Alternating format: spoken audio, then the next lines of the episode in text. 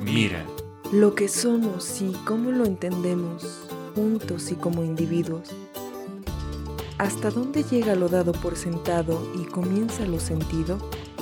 Descúbrelo con El Ojo Podcast. Psicología, arte, misterio, actualidad. Con Guillermo Sampieri, Javier Guerrero y Sergio E. Cerecedo. Comenzamos.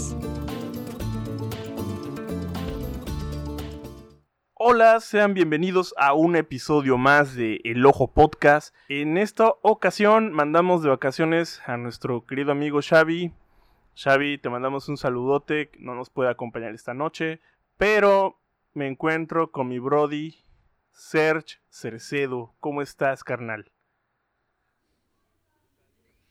Con bastante frío, Memo. Mm, bienvenido, un gusto volver a, a estar aquí cotorreando, ya saben, como como siempre tenemos mucho de qué hablar. Esta semana fue muy agitada, fue muy cansada, la verdad viví muchas cosas y pues creo que vivimos tiempos difíciles y que eh, dan para muchas historias, historias como las que vamos a contar hoy, pero primero pues eh, un gusto saludarlos y por favor síganse suscribiendo, síganos escuchando, lo que quieran de comentarios, sugerencias, vómitos, mentadas de madre, lo que nos quieran decir, ahí están abiertos los comentarios del video y muy gustosos de traerles buenas nuevas. Hablando de buenas nuevas, continuamos con nuestra sección tondera, la sección de noticias más acá de lo evidente.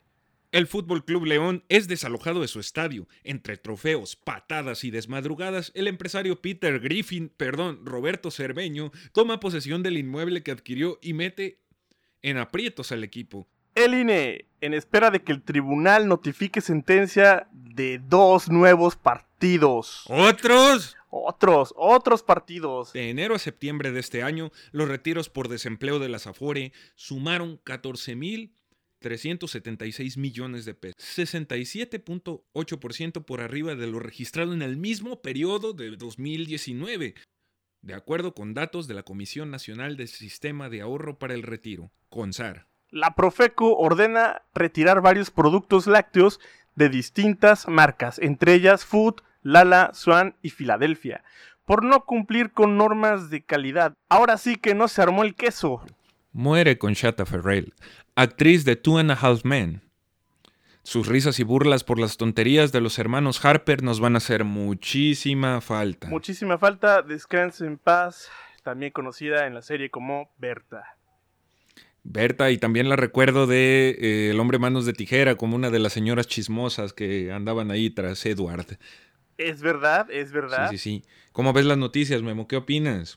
No mames, güey. El INE más partidos políticos, güey, ya se mamaron, ¿eh? Sí, claro, pues, y dicen que no hay dinero. Es como, sí, como un gasto suntuario, vaya, y pues hablando de dinero, qué mala onda que todo el mundo esté retirando sus ahorros, sus afores, para pues poder costear el presente. Digo, hay mucha gente que después de retirados invierten en negocios, pero, pero pues esto suena a gasto de emergencia y le deseamos a todo mundo que le vaya muy bien, aunque las nubes pinten negras en el panorama, ¿verdad? Sí, claro que sí. También pedirle a nuestro cabecita de algodón que por favor, si quiere hablar de austeridad, pues ya que recorte los partidos. Que no mamen, mucho gasto con estos carnales. Pero bueno, pasamos ya al tema del video, que es un tema muy interesante, muy bueno, muy mexicano y muy de las próximas fechas. Empezamos en octubre, Sergio. Mucha gente se preguntará, ¿por qué en octubre? Es como que el mes eh, gringo, ¿no? Para este tipo de cosas, pero pues eh, nos vale. Entonces lo empezamos en octubre. ¿Tú qué opinas? No, pues está bien. Aparte, bueno, la mayoría de gente está acostumbrada a festejar el primero y el dos y dice el 31 es Halloween, no, malditos malinchistas, etcétera.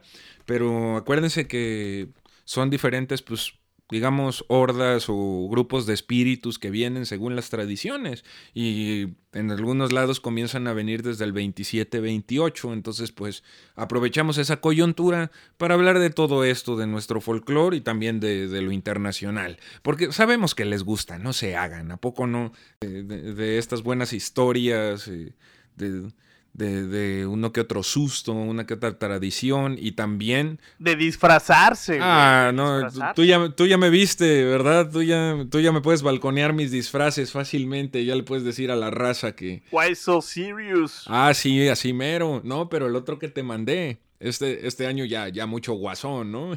no, Cercedo, pero te queda muy bien. Empezamos, ahora sí, tenemos historias como mitos o leyendas urbanas más bien sobre México, unas que, que no son tan leyendas urbanas, que, que se registro de que pasaron, pero bueno, vamos a mantener el misterio. Y tengo que decir que esta información así tal cual la sacamos de o a través de Miguel Minoru en uno de sus posts nos encantó, ¿no? Creemos que tenía un potencial lindo para estas fechas y bueno, vamos a darle. Ah, por cierto, tenemos también preparado un programa especial para el viernes 23, eh, si no me equivoco. Entonces eh, va a estar de lujo, va a ser también muy mexicano, muy veracruzano. Y bueno, comenzamos, Sergio. ¿Tú conoces a Capulina? Pastel de chocolate, pastel de chocolate. Si tienes miedo, Memo, di pastel de chocolate. Esa era la frase de Capulina en sus películas, que ya ves que igual que, que Chabelo, Pepito y toda esa banda enfrentaban monstruos. Sí, claro que me acuerdo de él. Ya lo conocimos viejito y saliendo de abuelito en novelas. Pero cómo no, su, humor es inmortal, me parece. Pues fíjate que hay algo que yo no... Nunca había oído eh, hablar de esto. Eh, no sé qué tan creepypasta sea, qué tan super inventado sea tal vez, o, si está basado en algo. Pero nuestra primera historia es sobre Capulina, de que tenía fiestas en la cual asistían famosos de aquí de México y pues conforme la fiesta iba tomando tomando forma, algunos aventuraban a entrar en una habitación en donde pues ya se imaginarán el tremendo, el tremendo olor a bacalao. Ay, caray. Sí, la, la horchata. la justo estábamos hablando de quesitos hace rato, güey. No, no chingas. Eso ya se puso más que sugestivo pues armó la horchata, ¿no? Supuestamente en esta habitación, en estas fiestas de Capulina. Y lo raro no es eso, bueno, o sea, pues hasta cierto punto pues, hacer horchatas, pues, eh, X. Pero se dice que Capulina escondía cámaras en, pues en donde estuvieran, ¿no? En el recinto. Y grababa a, sus invitados en teniendo relaciones sexuales. También que esto se me hace muy loco, pero se dice, Sergio, que le gustaba realizar cortometrajes snuff. Cuéntanos para la audiencia que no sepa qué es un video snuff, ¿de qué se trata? Pues es un asunto que eriza la coronilla tanto como los que, lo que estuvimos hablando la vez pasada. El snuff es un, no sé si llamarle género cinematográfico, es un tipo de videos que eh, pues muestran torturas de tipo sexual y torturas en general sangrientas, corporales, eh, reales. Entonces muchas veces muchas películas se, han hecho famosas por el rumor de que son snuff, o sea, de que sí están matando, descuartizando y haciéndole todas estas cosas feas a la gente. En realidad no lo son, son más bien muy realistas. Pero ese tipo de cosas y circularon mucho, al igual que el no por del que hablamos hace algunos programas, circulaban mucho pues, en VHS, en Betamax, durante los 80s y 90s y pues hubo muchos rumores de, de Snuff y la banda sí las compraba, que es lo peor porque pues e, es una cosa pues, denigrante y dura, ¿no? Eh, y pues de descubrirse que esto fuera verdad, hasta ahora pues no, no se ha comprobado, pues sí está cañón para una figura que todos pues vemos como alguien amable y que no se le recuerda pleito con compañeros, ¿no? Pues, pues yo no recuerdo nada malo, ¿no? Que se, que se dijera de él, la verdad ni, ni en redes sociales, ni nada. Pero supuestamente la información que, tenemos, de donde sacamos eh, la idea de este programa, eh, este rumor surge a partir del 2011. Y fue después de su muerte, ¿no? Sí, sí, sí, sí, ya sabes que es cuando muchas cosas salen a flote, o sea, de eh, afortunadamente no fue un pedo como es normalmente de alguien de la farándula de herencias o de hijos que no se conocían, fue más bien este rollo y pues de a partir de ahí que a lo mejor pueda ser algo oportunista, ¿no? Pero tan solo el, el, escucharlo sí, sí da miedito. Da, algo de miedito. No, pues eh, ya para cerrar con este tema, Creo que la constante de hoy son los lácteos, pero pues es la verdad, es como que lo que ha guiado la plática de esta noche, porque el siguiente caso eh, refiere a, sí, a, un producto lácteo de muy mala procedencia, con muchos problemas para... Bueno, sí, y este caso, la verdad, sí fue confirmado. Es decir, no, no es ni una creepypasta, ni una leyenda urbana, fue una cosa horrible, porque estamos hablando de que en los años 80, pues todos hemos escuchado, las nuevas generaciones lo supieron por esta serie que sacó, que, sacó Netflix sobre Chernobyl, sobre esta ciudad central nuclear, que de hecho mucha gente acá como tenemos Laguna Verde en Veracruz tenía mucho miedo cuando pasó eso. Bueno, durante los 90 hubo mucha paranoia. Eh, en 1986 se registró un accidente nuclear. Esta planta pues tuvo una explosión, una fuga tan fuerte que la nube radiactiva viajó por toda Europa del Norte y llegó a varios lados, entre ellas Irlanda. Entonces, Irlanda era un país que tenía un tratado y México le compraba productos lácteos en polvo. Entonces, México adquirió de Irlanda 40 mil toneladas de leche en polvo y una cantidad también de mantequilla que se distribuyeron en el país muchos ya no se acuerdan, pero la tienda de la Conasupo, que tuvo muchos manejos ilícitos, pues fue la que la adquirió y dicen que la distribuyó a diversas marcas eh, comerciales y populares. ¿no? A la Conasupo, pues era para distribuirlo entre pues, las clases más bajas, pero dicen que también ahí hubo cachupas, hubo tranzas, hubo movimientos y, lo distribuyó a varias marcas y pues...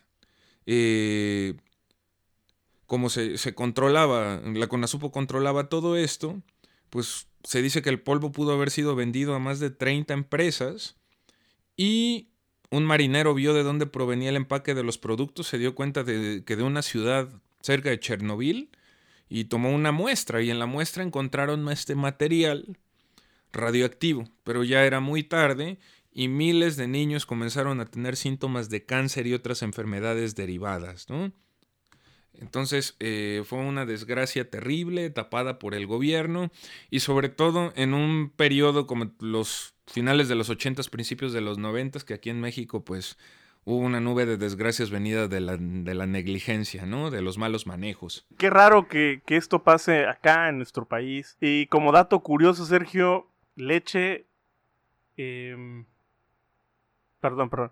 Como dato curioso, Sergio, leche radioactiva, pero pues fíjate, no es el único accidente de este tipo en México. También hubo otro por ahí que se le conoce como el Chernobyl mexicano, donde construyeron casas con varillas radioactivas. Imagínate eso. No inventes. Sí, sí, sí. Y bueno, eh, fue por ahí del 83 más o menos, en, en aquellas épocas. Esta historia la contaremos para, para otro programa, pero pero imagínate, dos accidentes nucleares, y pues por malos manejos, por incompetencias. Y qué lástima que, esto no, no sea una creepypasta, ¿no? Sí, no, a veces nada es más terrorífico que la realidad. Decíamos la vez pasada, todo lo que especulan o no especulan, o sea, qué mala onda. Pues nuestro país eh, la ha sufrido y, y terrorífica. Sí, ojalá no, no sigan pasando cosas de esas, aunque sabemos que si otro país extranjero filtra, pues este, de repente cosas venenosas aquí, pues ya es costumbre. Ya estamos vacunados de espanto, inmunizados, desgraciadamente. Sí, totalmente, totalmente. Y bueno, hay una historia que es perturbadora, pero perturbadora diferente, más hacia la historia con la que abrimos sobre Capulina Em, se trata de una red de la palabra que empieza con P y termina con filia. Es una red de este tipo basada en Acapulco. Parece que sigue en Acapulco. por lo que comentan mucha gente. Y bueno, eh, esta historia es, se trata sobre un ex pediatra de Nueva York de nombre Stefan Irving. Era uno de los clientes de un lugar que se le conocía como El Castillo. Pues esta persona era, no puedo decir la palabra, pero bueno, era un cerdo. Y se, se le tenía registrado en una base de datos de ofensores sexuales en los Estados Unidos, porque intentó abusar de un niño que tenía 7 años en una escuela donde este señor trabajaba. Esta situación lo llevó a perder su licencia como médico. Y bueno, eh, fue a Acapulco. Por alguna razón fue a Acapulco y encontró que era como que eh, su Disneylandia, por así decirlo, ¿no?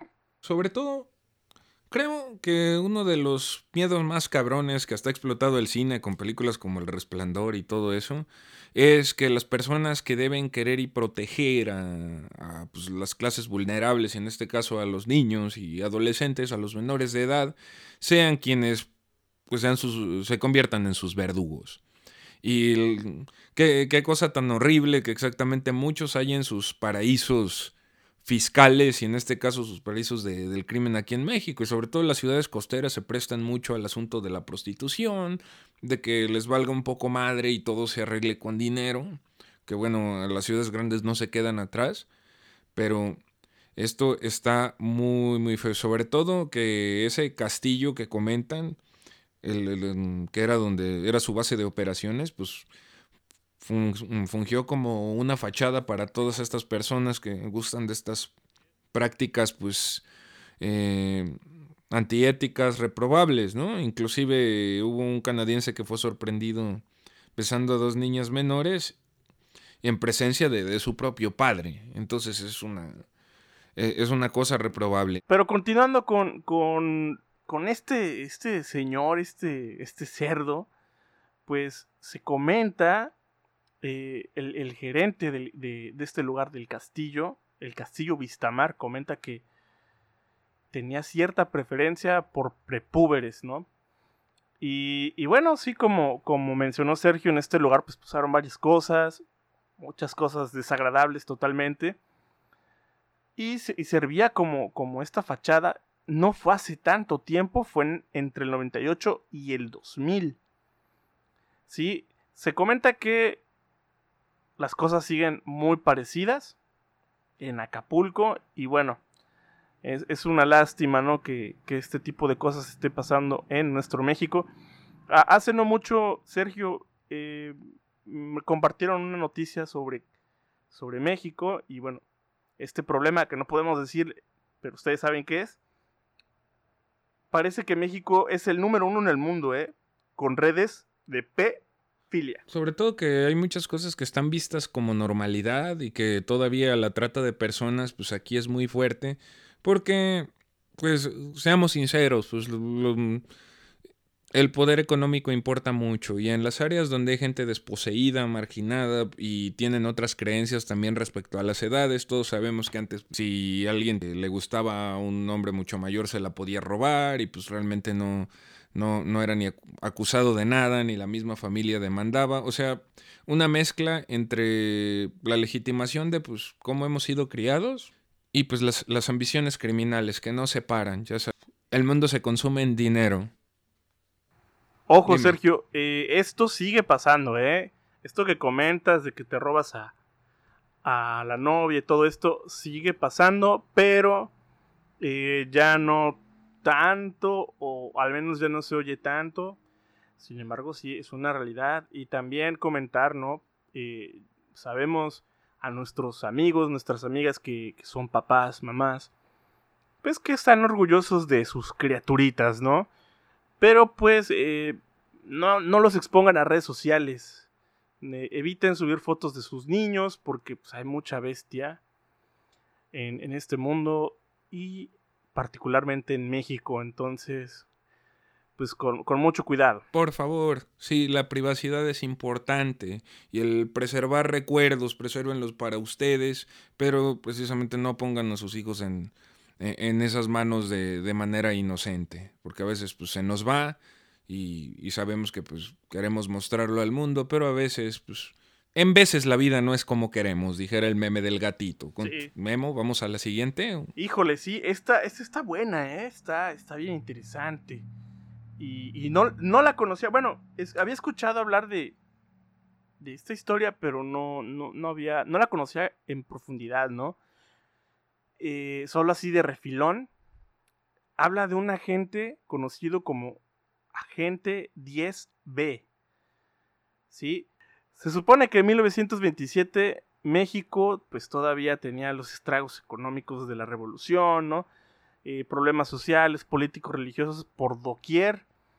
Y bueno, en ese entonces estaba de presidente Plutarco Elías Calles, ¿no? Estaba pues tratando de hacer ciertas reformas eh, en el país. Y bueno, estas reformas afectaron intereses de potencias extranjeras. O sea, el enemigo de siempre, ¿no, sí, exactamente, pues el gabacho. El gabacho. Entonces, bueno, eh, no les parecía a los gringos la forma de, de gobernar del presidente Calles. Y bueno, empezaron a hacer como que un complot, ¿no? Eh, el, problema fue la reforma del artículo 27 constitucional, que sentaba las bases para una expropiación petrolera, tal, tal, tal. Y bueno, podrán imaginarse que cuando se habla de petróleo, pues nuestro amigo del norte salta, ¿no? Dices petróleo y aparece un gringo. ¿Dónde? Donde haya. Sí, claro. Y bueno, eh, todo esto sembraba como que cierto ambiente, ¿no? De, de, que se presta mucho para la conspiración. La cosa es que, pues, nuestros amigos gringos tenían ya un plan muy elaborado para joder al país, como siempre, o como históricamente lo han hecho. Pero el gobierno de México ya tenía información de estos planes. Y se supone que estos planes fueron filtrados por un agente que simplemente se le conocía como 10B. Eran alrededor de 300, tal vez más, reportes con, información clasificada del gobierno. Y bueno, estos reportes de, de, la gente 10B salvaron a, a México, ¿no? Parece que los planes que tenían los gringos era provocar otra revolución en México, desestabilizar el país e imponer un presidente. Bueno, lo normal para los gringos. Y yo la verdad cuando escuché esta, esta historia sí me quedé así de, wow, eh, ¿quién será 10B? Es que está bien bonito, aparte, o sea, en ese sentido ya sabemos que todos tienen intereses y que muy probablemente si le hubiéramos rascado, eh, era alguien a quien no le convenía y seguramente no era por el asunto patriota y heroico que nos gustaría, pero pues siempre tenemos la inquietud de ver héroes en acción. Lo decíamos alguna vez hablando de Anonymous, siempre queremos ver gente que, entonces, pues, estas fantasías de Robin Hoods, que, que equilibren las cosas para... Sí, de justicieros, de... De, superhéroes de la, vida real, así como encontramos gente que, que salva a banda de ser atropellada, etcétera, y en este caso, pues un agente eh, encubierto, lo que sea, que arriesgó su vida, pues es una historia muy, muy buena. Y sobre todo, eh, por, porque tenía que ver con Estados Unidos, ¿no? El tema de esta rivalidad que tenemos, un resentimiento histórico que tenemos, o sea, no particularmente, pero sí como sociedad, ¿no? Cada, cada cierto tiempo resurge eh, no sé, algún problema bélico y viene la fantasía y si pierde Estados Unidos, México debería ayudar a China y que nos regresen lo que se robaron, Entonces, esto sigue en nuestro imaginario y bueno, el agente 10B, Sergio, da para mucho en lo creativo. ¿sí? Ah, pónganse chidos. Sí, gente creadora. serie o algo. Pónganse chidos, una historieta, eh, una caricatura, algo, algo. Porque sí, Apuntadísimo, sí, por supuesto. Poniéndonos chidos y sí da para mucho, chavos. claro que sí, por lo menos para la inspiración, exactamente si, Normalmente, pues, como guionista hay que inventar una que otra par de cosas, simplemente decir que es inspirado, ¿no? Y fíjate, Sergio, que hay algo que, que nos gustaría decir que es inventado, que es producto de la imaginación colectiva, que es un miedo que tenemos muchas personas. Y al parecer, en este caso, sí lo es. Pero no deja de estar creepy. ¿Qué pasó, Sergio? Está terrible y hablando de las artes creativas, pues una de las grandes leyendas del cine mexicano, aparte de los que todos conocemos, de Pedro Infante, Sara García, eh, Jorge Negrete, pues fue Joaquín Pardavé, el, este señor cachetón, bigotón, que casi siempre hacía personajes pues, de gente de ascendencia árabe libanesa. Pues él murió eh, la noticia salió el 20 de julio de 1955, o sea, poquito ya terminando la época de oro. Pero aún así, que esa es la historia oficial, muchos aseguran que el actor no murió, sino que padecía de catalepsia y, fue enterrado vivo. Dicen, pues ¿por qué si lo sabían? Según esto, solo un médico, su médico de cabecera, eh, sabía de, la catalepsia, que es cuando precisamente se inmoviliza tu cuerpo y desaparecen la mayoría, no sé si todos los signos vitales, pero es momentáneo. De la nada, pues este, después de un rato, el, cuerpo vuelve a, presentar las señales. Entonces, eh, creyeron que él, que él había muerto porque dicen que su doctor no se encontraba en, en México y él fue atendido por alguien más que desconocía su condición y dijo, no, pues este, ya no tiene signos vitales, eh, entiérrenlo, etcétera. En ese entonces, pues yo creo que no se acostumbraba a hacer autopsia. Y fue sepultado en un lugar importante en el Panteón Jardín, aquí cerquita. Y se dice que fue enterrado con su testamento en el bolsillo. Eh, procedieron a, a exhumar su cuerpo. Cuando lo desenterraron, fue cuando se dieron cuenta que que el cuerpo se encontraba boca abajo, como si hubiera intentado apoyarse para abrir la caja, o sea, empujarlo con su propia espalda, había sangre por todas partes, todas estas señas de que él había intentado salir y no lo había logrado, y que su rostro se veía tenso, como de terror, desesperación, y pues todo indicaba que lo enterraron vivo. Entonces, les digo, nuevamente, conociendo los procedimientos legales, está muy loco eso del testamento, eh, sobre todo si ya lo había hecho, no se acostumbraban, no como ahora que en septiembre te están bombardeando y bombardeando en la tele de que mes del testamento, veis, vive aunque no tengas nada, haz, tu testamento. Ahí, pues la verdad suena dudoso, pero, pero ha pasado, ¿no? Entonces, se supone que la, la, familia desmintió eso, pero, pero sí, como dices, ese tipo de situaciones han pasado, ¿no? Cuando exhuman algunas personas, las encuentran en cierta posición, ¿no? Eh, o con sangre en los dedos porque se rasgan la cara, o el, el propio ataúd rasgado, la desesperación de querer salir. Eh, sí pasa, ¿no? Imaginémonos, o sea, pues imagínate, güey, vas a, cenar algo, no sé, güey. Te quedas dormido y de repente, huevos abre los ojos, oscuridad total, güey, y en un cajón. Qué perro terror. No, la verdad es que sí, sí, de por sí hay gente que no tolera. Mira, las cosas a las que más les tiene miedo de la gente, de las que no son criaturas fantásticas o reales, pero sí, es la oscuridad y el encierro, cabrón. O sea, todo junto, la claustrofobia. Y, y, que esté todo oscuro, que sepas que no hay aire, que se te está acabando el tiempo. No, terrible. Y también yo recuerdo de chiquito una radionovela que jugaba con esto y con el asunto del sonido de ¡sáquenme de aquí! se escuchaban los golpes y pues juega con un miedo muy primario que en este caso pues espero no, no haya sido cierto, está cañón. Derivado de este miedo y de estas situaciones, bueno, surge que surge la costumbre de velar a los muertos, ¿no? Pues para ver si despierta, ¿no? O si se pudre. Si se pudre, bueno, ya le echamos tierrita. Si despierta, qué chido.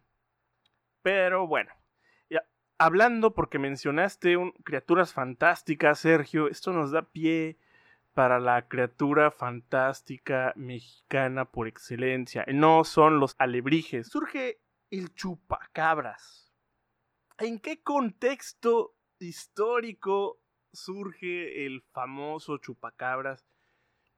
que hasta muy recientes fechas la gente ha estado buscando a esta bestia, ¿no? Que supuestamente pues se chupaba la sangre de las cabras y, y, de las vacas, las dejaba secas, de repente encontraban en, pues no sé, en Monterrey a, un montón de cabezas de ganado muertas con una herida en el cuello y a las 12 horas eh, pasaba lo mismo, pero en Chiapas, ¿no? Este fenómeno, bueno, esto es cierto, ¿no? Que, morían cabezas de ganado, pero empezaron a achacárselo a una criatura pues completamente diferente, ¿no? Que dudo mucho que exista. ¿O tú, tú qué crees, Sergio? ¿Tú, ¿Te late como que que exista algo así? Pues la, verdad es que no. La verdad es que a mí sí me encanta la mitología y lo sabes, pero aquí en nuestro país más que mitología tenemos mentirología. Y exactamente, pues hay que ser escéptico y ver alrededor. En esa época, ¿qué estaba sucediendo? Era mil más o menos 1993, 94, la época del famoso error de diciembre, la, la tercera devaluación pues, ¿qué pasaba en el país? Pasaban muchas cosas. En ese tiempo eran los noventas, por ahí del 94, 95. Todavía recuerdo que hasta por ahí del 98 se hablaba del chupacabras. Y recuerdo esto porque pues yo estoy viejo, ¿no? Básicamente. Y, y sí, habían muchas cosas en la política pasando. Eh, este famoso error de diciembre todos sabíamos cómo, o todos sabemos quién es Carlos Salinas de Gortari, y en esa época, este, pues era presidente, si no mal recuerdo, estaba entrando Cedillo, fue, fue en esa época de transición, ¿sí? Parece que eh, en esa época ya había muerto Luis, Luis, Donaldo Colosio y no solo pasaba eso, sino que eh, estaba el asunto del EZLN en Chiapas. Eh, usaron un poquito al chupacabras para encubrir la masacre que, pues que, se vivió en Chiapas a manos de, podríamos decirlo así, del, expresidente Cedillo, pues que mandó militares a, a, a tratar de extinguir este intento de insurgencia. La primera de muchas masacres, ¿eh? Hacia allá, porque se prolongaron hasta el 97-98, memorable. Es, es lo que te menciono, ¿no? O sea, de... Yo recuerdo que seguían usando al chupacabras, el chupacabras y todo esto. Eh, y de los ovnis, decían que chupacabras era un alien, que era pues, una criatura tipo reptil, que era un dinosaurio, ¿no? Una criatura súper, o sea, básicamente el Superman de las criaturas extrañas, ¿no? Como, como estos seres reptilianos, no sé por qué. No solo estaba en México, sino se empezó a expandir hasta la Patagonia, también en Estados Unidos. hablaban del chupacabra. Entonces, eh, pues sí, se extendió muchísimo. ¿Y quién creen que lo extendió en México? ¿Quién creen que empezó a difundir todo esto? de, una manera muy clara, muy tendenciosa. Yo lo recuerdo bien. Pues Televisa. Televisa estaba súper implicado. Sí, claro, el noticiero de Televisa. y aparte, realmente recordar que aparte de todo lo que, lo que comentas, por cierto, a mí el chupacabras yo me lo imaginaba como, ¿se acuerdan de ese personaje de los videojuegos de Marvel de Black Heart? este personaje de Ghost Rider, uno todo negro y con... Así, me lo imaginaba yo, pero con dientes. pero bueno. Eh, yo me lo imaginaba con alas, porque... O sea, yo en esa época pues tenía que... no sé, bueno, en el 94 tenía cuatro años, pero cuando empecé a conocer ya con más conciencia este rollo del chupacabras, pues yo sí me la creí, ¿no? Era un niño pequeño. Y dije, bueno, si está atacando en el norte y de repente aparece en el centro y de repente vuelve al norte, pues ha de tener alas, ha de volar súper rápido, ¿no? Pero pues bueno. Televisa te da las. Digo. Red Bull ni que la chingada. Otra cosa también muy importante, aparte de lo que mencionas de la manipulación de los medios, es eh, otra cosa estaba pasando, precisamente de alguien que no tenía alas pero volaba y vivía en los cielos.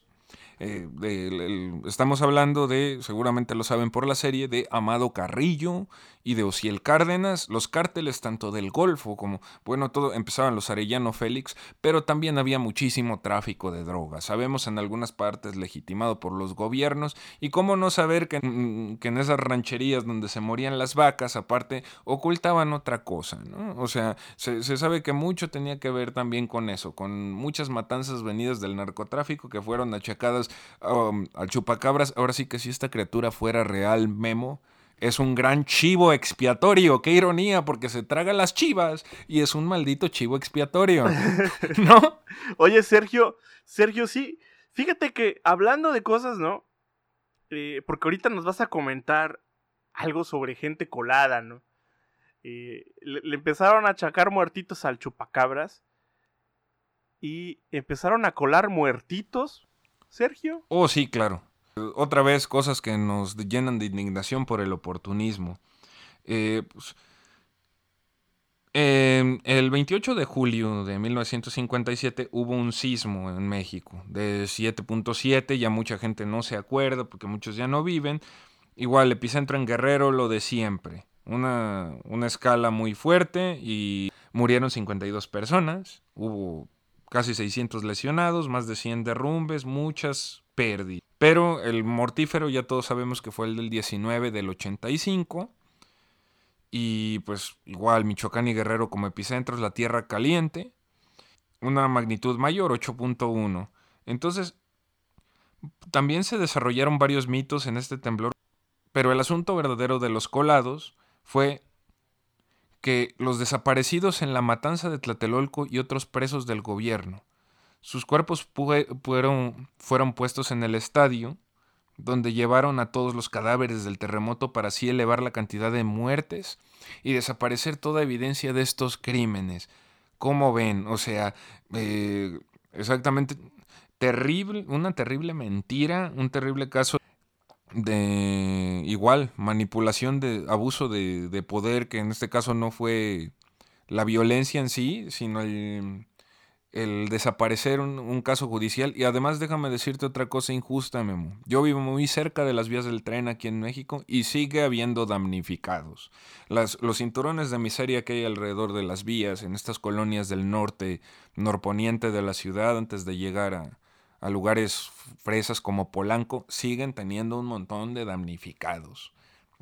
añadiendo a, a, a, estas cifras infladas algo de, de verdadero terror. Oye, Sergio, yo leí por ahí que estas, bueno, se, después de la reconstrucción y todo esto del sismo del 85, pues iniciaron como nuevas zonas, ¿no? Como Santa Fe, creo, bueno, no sé qué tan nueva sea Santa Fe, la verdad, pero es lo que leí, que empezaron a darle como auge a Santa Fe, por ejemplo. Sí, Santa Fe era un basurero, era un basurero es lo que te iba a preguntar, pero también dicen que iban a dejar como cadáveres ahí. Y, y supuestamente, por lo que leí, tiene problemas de... Pues con la lluvia, ¿no? Parece que se desatan ciertos olores cuando llueve. ¿Es, ¿Es cierto? Sí, claro, el drenaje y también se dice, Memo, terriblemente que hay una parte donde hay todavía, pues obviamente que de la descomposición se, se, genera biomasa, se generan gases y todo eso. Entonces de ese lugar que fue basurero, hicieron el relleno, que se entiende que no quitaron toda la basura del todo porque donde la iban a meter. Este, pero hicieron estas capas, se hicieron estos super edificios y centros comerciales gigantes. ¿no? Esta ciudad de vidrio, que solo pueden transitar en carro, casi, casi, porque las distancias son enormes. Pero eh, dicen también que en los cerros hay mucho desfogue de gases. O sea que aparte del drenaje y todo eso, que siguen generándose gases y que en las noches se ve inclusive flamas como si vivieras en una ciudad con refinería o con extracción de petróleo. Que se ve el desfogue de gases y muchas cosas se hacían hasta hace unos años en secreto. O sea, un, terrible caso de negligencia otra vez, ¿no? Está, está canijo, está, está canijo. Eh, fíjate que mucha avaricia corporativa. Eh, México o, los grandes empresarios mexicanos, pues, todos tienen constructoras en algún nivel, o tienen participación en algunas, entonces, bueno, aprovechan cualquier cosita, o aprovechaban antes para, digamos, hacer tratos con el gobierno, ¿no? Yo te construyo, yo te, cobro tanto, te doy una parte, ya sabemos cómo se maneja el país, y sin hacer licitaciones ni buenos proyectos, pues bueno, suceden estas cosas. La bendita ley del dedazo, exactamente. Pero bueno, siguiendo con estas cosas creepy, Memo, pues tenemos otro caso, aparte del, del, de Joaquín Pardavé como actor, que involucra también pues a, la, a las personalidades del cine de oro mexicano, ¿no? Particularmente de una, que todavía...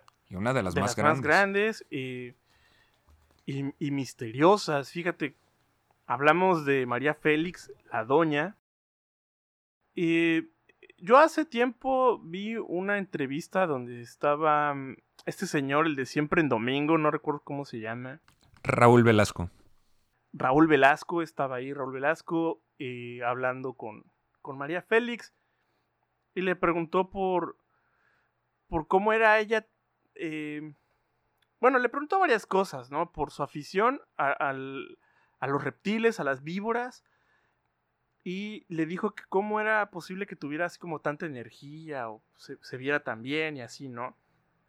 Y bueno, dijo, ah, tengo un secreto, mira.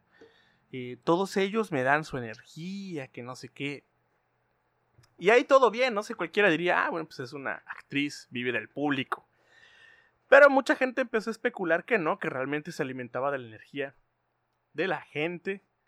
Eh, se decían muchas cosas de María Félix. Alrededor de ella eh, se hablaba de brujería, se, decía que ella era aficionada pues a rituales de brujería, que, que estaba involucrada eh, con satanistas, satanistas eh, y ocultistas muy famosos de, de aquella época. Y bueno, se dice que que tenía cosas, ¿no? bueno, perdón Sergio, se dice que ella tenía cosas de ocultismo en su casa. Es lo que, que se comenta, que las obras de arte que tenía tenían que ver con eh, el demonio y también eh, recordando que ella tuvo un hijo y su hijo murió joven se dice que su hijo murió joven a causa de, bueno, sería como que el pago de, de algo que, de, algún pacto, ¿no? Que la doña hizo con una entidad. Eso se le achaca. O sea, realmente, pues creo que su hijo murió de un accidente. No estoy muy seguro, pero creo que sí. Y, y también, bueno, esto se alimentaba, ¿no? Porque era muy excéntrica, tenía joyas muy extrañas miraba raro. Eh, no, no te voy a decir, o sea, pues obviamente no la conocimos, pero yo no pondría las manos a lo fuego por ella. Yo, yo siento que a lo mejor sí era aficionada a pues al ocultismo, ¿no? A investigar sobre estas cosas, pero pues ya llegar al punto, ¿no? De, de ser practicante y todo eso, pues quién sabe. Sí, o sea, es que realmente también eh, hay que decir que en el medio del espectáculo, en el medio de, de, pues, todas estas figuras públicas, pues también se dan muchas cosas de modas. Hay gente que es aficionada a, a, cómo se ven ciertas cosas o está, se fascina por las historias, pero a veces no saben lo que se mete o no, o simplemente no, no se meten, no se inician ni nada por el estilo, sino pues eh, solo le gusta cómo se ve aunque sea un, símbolo muy poderoso. Yo también estuve en una ocasión a punto de tatuarme algo que yo ni sabía qué madre significaba y alguien que sabía me paró y dijo, hey, y pues por ignorancia. Ese, ese alguien creo que fui yo, ¿no? No, no. Eh. Era, Yema, era Yemayá. Así te dije que tuvieras sí, cuidado con esa vaina. No, y precisamente pues yo por lo que representaba positivo, pero ya sabemos que hasta cierto punto, si con todo eso, pues no, no se debe uno de, meter tanto. De meter. Y, pero chécate, o sea, también algo que, olvidé mencionar es que su hijo eh, se supone que en alguna ocasión mencionó que su mamá y él viajaron a quién sabe dónde y probaron carne humana. Eso es lo que también se dice, ¿no? Güey, hay muchos mitos alrededor de, ella. Y, te lo digo, o sea. Puedes buscar una foto de María Félix en Google. Claro. Su, su mirada penetrante, o sea. Ah, no, sí, parece que te va que, te va a apuñalar así terrible, mirando de, abajo hacia arriba, sobre todo en los últimos años, ¿no? Una, mirada potente. Yo creo que en cualquier año, si soy honesto. Era una señora que imponía y también a las personas que, estaban en ese estatus de leyenda, ¿no? En, el cine mexicano en este caso. Pues bueno, eh, también la distancia que ponía con los demás, pues hacía que la gente hablara. Pero bueno, Sergio, eh, continuamos con este, este podcast. Vamos a hablar ahora de una persona que, pues es una figura histórica, Sergio. Pero... Yo sé que tú lo envidias por su barba. Te odio. Tú también, Sergio. No, a mí me gusta estar sin barba. gracias por, gracias por el quemón, Sergio. Pero debo de decir que es verdad más que su barba, el bigote, güey. O sea, qué bigotazo, neta. Qué bigotazo. que la Volpe ni que nada, güey. No, nada, que la Volpe ni que nada. ¿Quién era este misterioso hombre de, de, barba extraña, Cerecedo? ¿Quién, ¿Quién es? Sí, pues estamos hablando de Francisco I. Madero, uno de, de nuestros presidentes, quien, de acuerdo con diversos historiadores, Dicen que era medium, que desarrolló esta habilidad, que contactaba con los fantasmas, que los fantasmas tomaban posesión de su cuerpo. Y contaba con habilidades psicográficas, o sea, un espíritu usaba su cuerpo para escribir y comunicar sus ideas, y era como un contenedor, con, con su propia letra, que en el apartado de, de la Revolución Mexicana, en los libros de historia, hace falta una página, bueno, más bien retratarlo en su rancho donde escuchaba los espíritus, en un rancho que se llamaba Australia, aparte, eh, en el norte del país. Dicen que desde años antes que se levantara en arma contra Porfirio Díaz, pues hablaba con los muertos, que es posible que fueran los susurros de seres de otro mundo, eh, y no el ideal de la democracia, lo que lo, que lo impulsó a la revolución. Y dicen que aunque ha sido documentado hay mucha gente que no le gusta que, se exhiba, ¿no? Inclusive durante una visita al Archivo de Independencia una persona se encontró un libro llamado Manual Espiritista eh, escrito por Bima, por un tal Bima, y el hallazgo se tornó aún más extraño cuando la curadora del archivo le aseguró que la obra eh, había pertenecido a Madero. Mansell Mayo confiesa que lo único que conocía del político que lo único que conocía de Madero era lo que lo promedio de los, de los mexicanos, ¿no? Pero es lo que dicen, que hasta había escrito un libro para evangelizar a su pueblo al espiritismo. Y está muy cañón porque dice, sí, eh, se controla desde la política, pero también desde los cultos, desde las creencias. Todos sabemos, antes decían, si quieres ir a, si quieres eh, armarla en un pueblo, gánate al padre, gánate al... ¿Qué presidente municipal? Gánate al padre, gánate al maestro. Y gana...